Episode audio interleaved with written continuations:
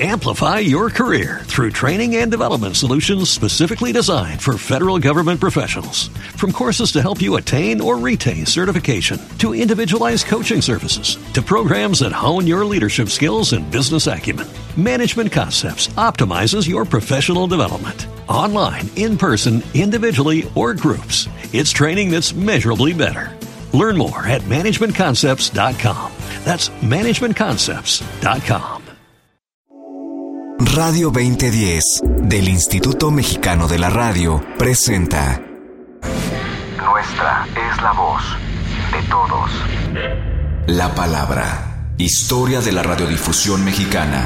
1921-2010. Una investigación avalada por la Universidad Nacional Autónoma de México.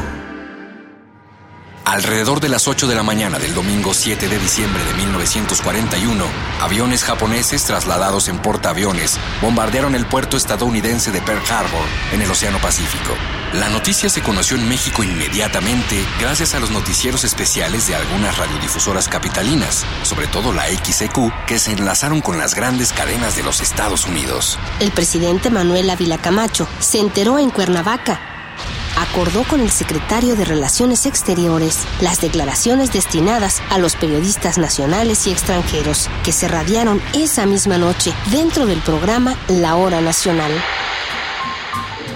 El principal frente de batalla de los mexicanos fue el interno. Las noticias sobre bloqueos comerciales, hundimiento de buques mercantes de distintos océanos, requerimientos de mayor y mejor armamento entre los beligerantes, pronto mostraron sus efectos en la vida cotidiana nacional los mexicanos vivieron los efectos de la guerra total, esa que transformó industrias comerciales en factorías militares, que congeló cuentas bancarias de empresas del enemigo, que convirtió a muchos productos básicos en estratégicos y que repercutió en sus estilos de vida y costumbres, más claramente los de las zonas urbanas.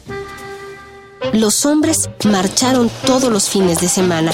Las mujeres cambiaron las medias de nylon o seda por calcetas. Los periódicos, la radio, el cine y la música se saturaron de temáticas bélicas.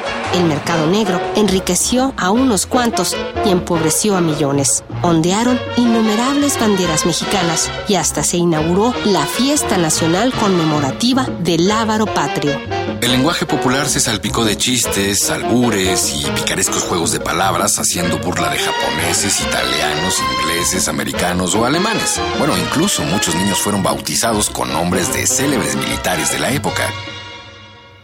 Hubo sí un momento cumbre, el del estado de guerra, decretado el 28 de mayo de 1942, tras el hundimiento de los barcos petroleros Potrero del Llano y Faja de Oro esto es explicable por el peligro que significaba, por la alarma y el pánico suscitados de manera natural y por los mecanismos extraordinarios que se instrumentaron para que los radiomensajes del presidente Ávila Camacho fueran escuchados en numerosas poblaciones.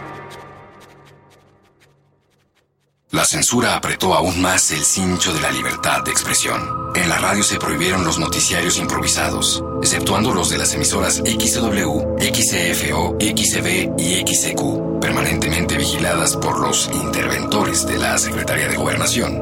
Estos modernos inquisidores eran pagados por las mismas radiodifusoras, las cuales debían presentar a censura previa toda su programación. Si una vez aprobados, el anunciador los alteraba, se hacía acreedor a una multa de entre 50 y 500 pesos. El gobierno disponía además de cabinas especiales de monitoreo para oír todo lo que se difundía en las estaciones de radio y poder llevar mejor la censura impuesta a esta industria. Toda la población estaba prevenida. A las 7 de la noche con 25 minutos del 7 de septiembre de 1942, llegó el temido bombardeo a la Ciudad de México. Lo anunciaron así en apocalíptica comparsa mantenida durante los 15 minutos que duró el simulacro. Las campanas de todas las iglesias, incluida la catedral, los silbatos de los gendarmes, las sirenas de cientos de fábricas y de los carros de bombardeos, así como de patrullas de la policía distribuidas en la zona metropolitana. Las sirenas multiplicaban el alcance de sus pláñidos con megáfonos, las radiodifusoras interrumpieron su programación para advertir que había llegado la hora del peligro. que se adoptaban las medidas de seguridad ya conocidas. El proceso sirvió también como una catarsis y un ejercicio de capacitación social preventiva que sorprendió a los propios organizadores y protagonistas. El acontecimiento pasó a la esfera de la cultura popular a través de una pegajosa canción de Esperón y Cortázar que cantaba Toña la Negra, El Apagón. Total, lo más recordado de la Segunda Guerra para los mexicanos, el apagón.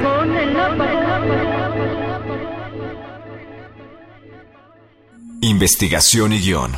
Doctora Virginia Medina Ávila. Coordinación. Claudia Segura. Una investigación avalada por la Universidad Nacional Autónoma de México. Locución. Eric Montenegro y Claudia Segura. Historia de la radiodifusión mexicana. Esta fue una producción del IMER Radio 2010 www.radio2010.imer.gov.mx Amplify your career through training and development solutions specifically designed for federal government professionals. From courses to help you attain or retain certification, to individualized coaching services, to programs that hone your leadership skills and business acumen, Management Concepts optimizes your professional development. Online, in person, individually, or groups, it's training that's measurably better. Learn more at managementconcepts.com. That's managementconcepts.com.